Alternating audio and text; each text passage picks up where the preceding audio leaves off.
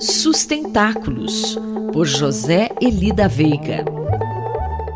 Professor José Elida Veiga, bom dia. Qual será o tema de sua análise hoje aqui em Sustentáculos? Bom dia, Quinto. Bom dia a todos.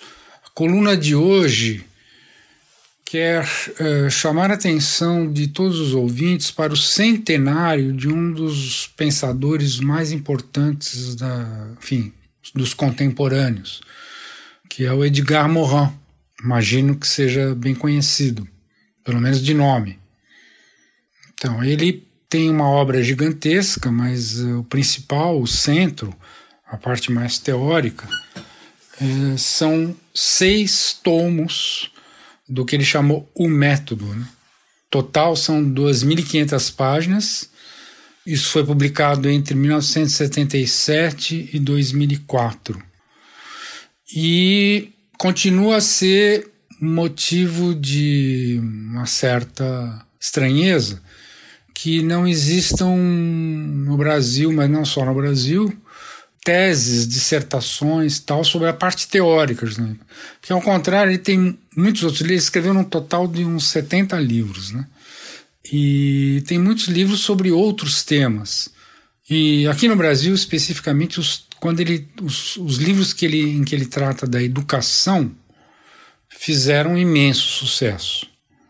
E, evidentemente, contribuiu muito para isso o fato de que o SESC São Paulo sempre deu muita importância à divulgação do pensamento do Edgar Morin.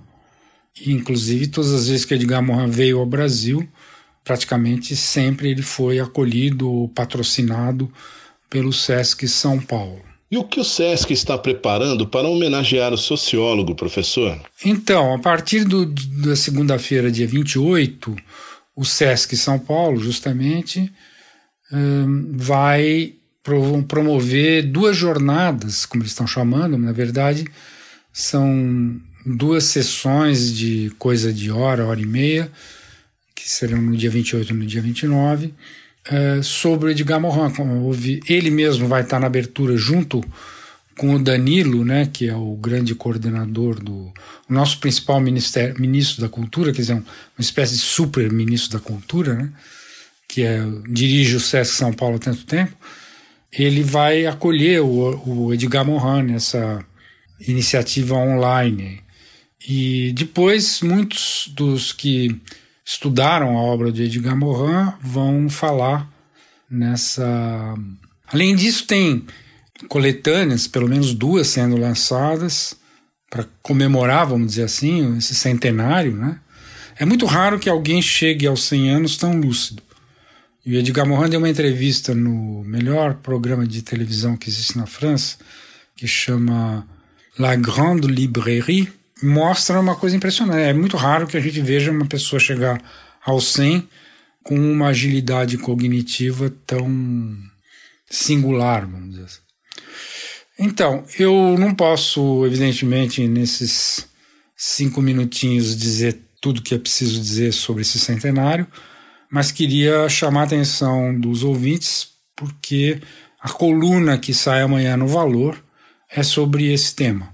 Então, mais informações sobre o assunto nessa coluna do Valor amanhã. Muito obrigado e até a próxima. Mais informações sobre sustentabilidade estão disponíveis no site sustentáculos.pro.br e na página pessoal do colunista zeli.pro.br.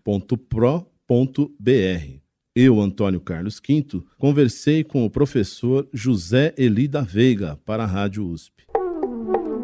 Sustentáculos, por José Eli da Veiga.